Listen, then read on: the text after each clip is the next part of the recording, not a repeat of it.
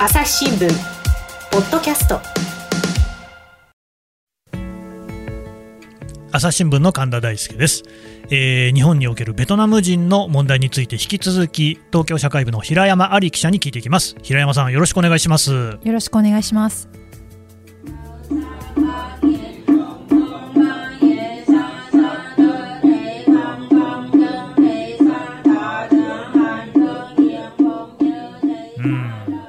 あの平山さん、これ今聞いているのは何の音ですかね？これはお葬式の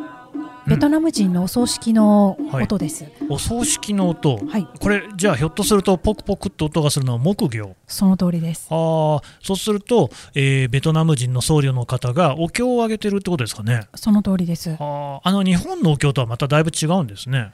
そうですね。うん、はい、ただまああのお葬式だからそのベトナム人の方っていうのは仏教の方多いんですか？多いです。はははなるほど、えー、でこれは実際に平山さん取材された、はい、あどんなお葬式だったんですかね。これ2018年の10月に、うんうん、あのベトナム人の海女さんのティック・タムチーさんという方がいまして、うんはい、えー、その方からこう電話で電話がかかってきて、うんうん。うん、今日これから葬式やるからおいでと朝7時ぐらい。とかに電話がかかってきてティック・タムチーさんっていうのは、まあ、前回もね、はい、お話出てきましたけれども埼玉県の本庄市にある大恩寺というお寺でしたかね、はい、そこのご住職。海女さんですね。海さん、そうですね、はい、女性の方だったですね。はい、はい、はい、それで。で、えー、その方は、まあ、その時は大恩寺ではなく、別なところにいたんですけれども、うん、あの、彼女が。あのいろんな日本に住んでるベトナムの若者がいっぱい亡くなっていると、うん、で亡くなっている時にまあ、何かがあると彼女のところに連絡がいってであの、まあ、全国各地でお葬式をしている。と。でこの時はあの JR 八王子かな、うん、あのその辺りで、えー、飛び降り自殺をしたベトナム人の若者がいると。でその人は留学生なんだけれども、うんうん、えー平山さん来ないかというふうに電話がかかってきて、行った時のその時のお葬式の様子なんですね。はあ、あのそうやってね自ら命を絶たれたということですけれどもどんな事情があったんですかね？あの彼の場合は、はい、日本語学校に通いながら、うん、まあ、アルバイトもしてたんですけれども、はい、学費を払う期限が迫っていたと、うん、2年目のですね、でそれが支払えないと、うん、でその直前にお母さんから仕送りはいつなのというような連絡があったということなんですね。で一緒に住んでいたいとこがいるんですが、うん、そのいとこに話を聞くと、まあ、あの彼はそれで飛び,、飛び込んだんじゃないかと。あつまりもうお金もその払えないし、うん、実家に送ることもできないし、もうどうしようもないと。はい、えーと、ということは留学生の方ですか？留学生、日本語学校の留学生です。年の頃はいくつぐらいだったんですかね、二十歳とか。20代の。20代、はい、まだ若いのに、まだこれからっていうところでね、でもその、まあ、追い詰められてっていうことですかね？そうですね。あのこの学校の、まあ、先生にお電話して話を聞いたんですけれども、すごく優秀であの、えー、勉強もよくあの成績もよくって、うん、であの、まあ、こんなことになってショックだというふうにもっと相談してくれれば、まあ、なんかあのなんか対応できたんじゃないかということで悔いてはいたんですけれども、まあ、彼の場合もアルバイト本当は2つやってたんですけど2つ ,2 つ掛け持ちをしていたんですけれども、えー、学校側には1つだけというふうに1つだけしかやってないというふうに話をしていて、うん、まあ、実際は違うところでもやってたんですが、うん、それでも間に合わないあの学費返還と借金返済とということで間に合わない。そういうことで。平野さんそれなんで隠してたんですかね、大体その留学生の場合は、週28時間までしかアルバイトをしてはいけないというふうになってるんですね。決まりがあるんですね。決まりがあります。うんうん、でそれが分かってしまうと、はい、学校側とか入管に分かってしまうと、うん、ビザが更新できなくなるとそういう事情があります。うんうん、だけれども基本あの借金とかあの学費を払うそのお金の計算をする中で、うん、28時間しか働かないととても払えないとそうですかそうすると、あの追い詰められてしまってっていう感じらしいんですね。だからまあそれでか黙って隠れてそのもう一つの仕事をしていて、それでもまあまだなお足らなかったと。足らなかったと。はい、うんということになると、やっぱり何かね、そのはい制度的にこうおかしいんじゃないかっていう気もしますけれどもね。そうですね。まうんあ、基本的な前提としては、うんあの留学生というのはお金があってその余裕があるから来てるという前提なんでですが、実際そうでない人が、ま多くいてそういう人たちがそのなんとか辻褄を合わせるために、あの日本に来てから学費を稼いだり借金を返したりっていうことになると、勉強もやらなければいけない、うん。仕事もしなければいけない、家族にはあんまり家族にあの顔向けできないようなことをしてはいけないと、うん。いろんなことを考えて追い詰められて、っていうことでこう精神をまあ病んでしまう人もいます。ただね、前回のお話にもありましたけれども、はい私、別にそれぞれ個別のね、うん。学校や企業をどうこうっていうつもりはないですが、ただ、ベトナム人の留学生が来て潤うのは日本の学校だし、ベトナム人がアルバイトをしてくれて助かるのは日本の会社だし、というか、まあ、我々の暮らしなんですよね、私もその一人、その恩恵を受ける、つまり、そのね、自分でね、命を絶ったベトナム人男性の、まあ、そのムクロの上に我々立ってると言っても過言じゃないじゃないですか。やっぱりそれはおかしいですよね。おかしいと思います。うん。それはまあ、とてもいい学校だったんですけれどもあそね。の学校の場合はですね、うん。であのただ去年問題になったある学校については失踪者がものすごい増えあの1000人以上の失踪者が出た1000と,、人以上ですか、はい、というのがあったし。学校ってそもそも1000人ぐらいしか人いないんじゃないかって気がしますけど、あの大勢あのあの、うん留学生が失踪したと。なんでそんなに、はなぜかというと、はいはい。それは、まあ、このまま日本この学校は、うん。で勉強する価値はない、いうん。しかも、まあ、働くんであれば失踪して働いた方がいいと、まあ、そういうことであ失踪したのがあって、うん。でそれがまあ大きなメディアでも問題になったんですけれども、うん。それ以降少しあのというかだいぶ厳しくなってーなるほどね、ちゃんと勉強するってことで改善された、じゃあ、その学校なんかはむしろそれをあの働くってことを前提にしてこう、教えることなんかはおおざなりになったりもしてたんですかね。あの中にいた人の場合そういうからはそういう話を聞いています。ね。はい。であと、だからなんかその失踪した方がいい、はい。その働くにあたってね、っていうのは、これはどういう事情があるんですか、つまりうん日本に来た時日本に来る前に思い描いていた、えーとか説明を受けていたうん。給料と全く違うというはあ。状況がありますね。はあはあ。でそうすると日本に行ったら30万円月にもらえますよとうん。いうふうに言われてきたのに、うんうん。実際は6、7万円だったりとか。6、7万円ですか？だけれどもベトナムにいる時よりはいいじゃないかと言うかもしれませんが日本で暮らしていくための家賃だったり光熱費だったり、全く足らないでしょ全く足りません、う。うん。でそうした場合にこのままいていいんだろうかとみんな焦ります。うん。焦った時にどうするか。うん。そこにはあの、インターネットの情報共有サイトがあってはあはあはあ。便利な情報が詰まっていて、うん。ですねそこに、えー失踪した人向けの情報でここに行ったらこういう仕事があるよと、そっちの方がお金がいいんですか？いいです。はあ、それめちゃくちゃな話ですね。うん。だって正規の仕事の方が6、7万円で、で、闇の仕事の方がお金いいっていうんじゃね、それはその闇の方に行きますよね。流れます。てか、6、7万で生きていける人なんて日本にいないと思いますよ。います。生活保護だってもうちょっともらえるじゃないですか、はい。それはでしかもそういう、ねえー生活保護を受けられるわけでもないし、で一方で、ね、それこそさこの前回の話にもありましたが、職場で暴行を受けたりもあったり、暴言を吐かれたりとかね、それは逃げますよね。逃げます。私も真っ先に逃げると思います。う、ん。もういろんな人から話を聞くと、うん。これはんなんだと。例えばうんうん。真っ黒な水がうん。水道から出てくると、真っ黒な水？ぎある技能実習生の女の子が、はい。あの遠前あの住まわされていたところ。ななんですか、それは。でそれはあの農家であるあのあるところの農家で、うん。そこの水はそこに薬を入れてん。すれば透明になって透明になったものを飲めば大丈夫だからこれを使えと言われたけれども飲んで体中にあの、えーこうし点々が出たというようなことで相談に来たんですね。はあるえそれは何か薬物が混ざってるってことじゃないですか、薬物っていうかあるいはすごく汚染されている。はい、汚い水なんですね。そうです。でそれの写真もこう見せてもらったんですけれども、こういうことをこれは人権侵害としか言いようがないようなことが、まあ、人を人とは見ていないっていうか動物だってそんなの嫌ですよ。嫌です、うん、あるこの間ニャットさんっていうあの、うんうん、九州にいた男の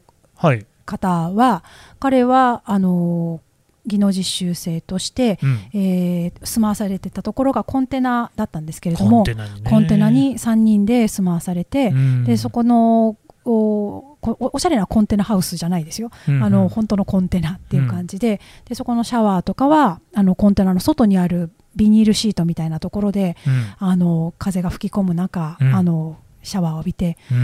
ベトナムに行った時の日本のイメージ、日本に行ったらこうなるよっていうものと全く違う。そりゃそうでしょう、はい、私もねそれが日本のイメージだと思われたら本当に悲しいですよ。悲しいですよ、うん、多分だから安く使えるちょうどいい都合のいい人たちという認識しかない人たちがいるのかもしれない、いるんだろうなと思うんですけど。うん。なんかそれは本当にね、ひどい話ですけれども、でまあ、やっぱりあれですか、じゃあ、その今ね、冒頭はお経お葬式の、ね、お経で入りましたけれども、その亡くなってしまうベトナム人の方なんていうのも結構いるんですか？それでですね先ほどのティック・タムチーさんという海女さんなんですけれども、彼女が弔ってきたのは、まあ、この3年間で200人ぐらい。200人 ,200 人で多くが若者、はあ、でえっ、ー、ともともとこのことに興味を持ったのはあのベトナム人の若い人がいっぱい死んでるらしいよ、えー、あるお寺に位牌がいっぱいあるらしいよっていうのを、はあ、まあ、前取材をしていた人から聞いてですね平山さんがたまたま聞いて。聞いて、うん、どういうことだろうって思って取材を始めたのが2018年なんですけれども、うん、でそこでその時は大恩寺ではない別のお寺だったんですが、うん、そこに行って見せてもらったら、あの位牌がいっぱいあって、そこに、まあ、ベトナム語で書かれてるんですけれども、はい、28とか22とか23とかいっぱいあるんです。でどうしてですかっていうのを一つ一つ聞いていくとこれ突然死ですね。これは突然死ですね。これ自殺ですね。これ事故死ですね。いろいろいろいろ。突然死ってのがあるんですか？突然死っていうふうにまあ検案主体の検案書とかにも書いてあってでなぜかっていうと、まあ、無理を結局自分の生活を切り詰めて日本での暮らしは最低限にして、働くだけ働くから、はいはい、体に無理がかかります、はいはい、でまともなものも食べないで、あの安いカップラーメンだけを食べて、であとは全部ベトナムに送るとか借金を返済のために送るとか、そういう暮らしをしていて、まあ無理があたたってそういう形になっちゃう。なるほどね、はい、それが突然死なんですね、はい、急性心不全とかになっちゃうんでしょうね、はい、はい朝日新聞ポッドキャスト。共に考え共に作る。音声による新しい報道の形。朝日新聞ポッドキャスト。国内外250を超える取材拠点。約2000人の記者が追う世界の今地域の声。しかしあなたは知らない。新聞には書かれていないことがある。ニュースの向こう側を語り合う朝日新聞ポッドキャストいやーなんか聞いててこうちょっとね、もう胸が苦しいんですけれども、それだってそのお寺に把握されてるだけでまあ200人ってことですよね。そうです本当はもっといるかもしれない。もっといると思います。うんなんかその実態が見えないところがありますよね。そうなんですね。だからそこまでたどり着いた人はまだいいよねという感じなんですけれども、まああのこのティックタムチーさんっていう方が結構有名になったので、うん、まあ、はい、何らかの形で彼女に接触して助けを求める人がいるんですが、それも大体フェイスブックであのつながるんですね。で普通のあの若いベトナム人の方は、携帯電話持ってません。スマホはあるけれども要するにあのインターネットがつながるところでなるほどね、えー、メッセンジャーでやり取りをする、うんうん、SNS でやり取りをします、はい、ね。はい、でそれで田淵さんはもう5000件を超えてしまってもう受け入れられないんですって、えー、お友達申請しても申請されない。できないですね。できなくて、うんうん、そうするとあの連絡が取れなくてそうですよ、ね、困ってしまうとか。で、うん、はいそのままになっちゃってる、だからもうひょっとしたらこう人知れず亡くなってる方もいるのかもしれない。いるかもしれないですね。うん。あのね、さっきのその、まあ、死の、ね、一つに事故死ってもありましたけれども、はい。事故っていうのは例えばどういう事故なんですかね？事故例えばですね、うん。あのあるところであの技能実習生元技能実習生はい、が、えーブルドーザーであの作業山の中で作業をしてた時に、うん。それをブルドーザーがこうあのここう転なんですか？あの転倒してうん。で首が切れてしまったと。首が切れた、はい、ああ、その重機に巻き込まれてですか？はい、それが上に乗っかっちゃってっていうことで、でそれはあのまたあの田淵さんがお葬式をやったんですが、えーこの場合も、えー実習失踪した人だけを集めている会社があのそういうことをさせて安全十分な安全対策を取らずにですね。ああ、そうか、はい。で失踪してる人たちだから、当然、その労災みたいなものも下りないし、降りてもいいと思うんですけど、うん。その場合はで一緒にいた人たちは逃げちゃったんですよ。事故で死んだら自分たちが捕まるかもしれないからということでね怖くて逃げちゃうとか、うん。そういうケースもありましたし、うんうんであと実習生の、まあ、本来だったらば労災が降りてしかるべき事案では、うんこんあの前に世田谷区であのアパートを解体する現場があったんですけれどもそこのところで3人死んだんですね。う。3人も？3人のそれは、うんはいあの2人がまず先に死んで、ええ。まあ、1人が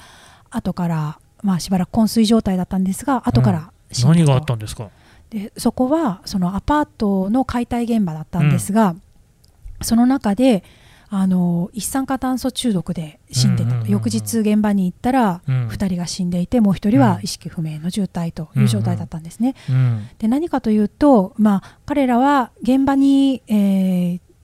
まあ、あのそそこの解体する現場からあの自分の住まいてか今彼らがいたところに行くまでの移動時間を、うん。まあ、移動しないでそこに翌朝あまでいようと思ったらしいんですけれども、うん。でそのままあの、えー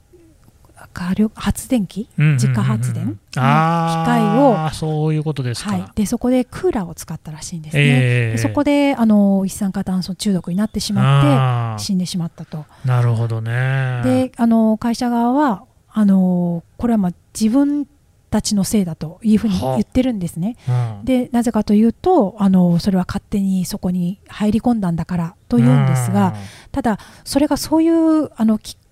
その業務で使う機械をそのまま置いといて、うん。で彼らに使い方注意とかもせずに、そういうことが起きてでしかも業務のために翌日も仕事をするためにいたわけですからそね。このところはちゃんと考慮すべきですけれども、はい。そういうこともしていない、という。問題もありますね。むちゃくちゃな扱いを受けてるわけですね。はい。でそういうことで、もう若い命がどんどん失われていると、はい、う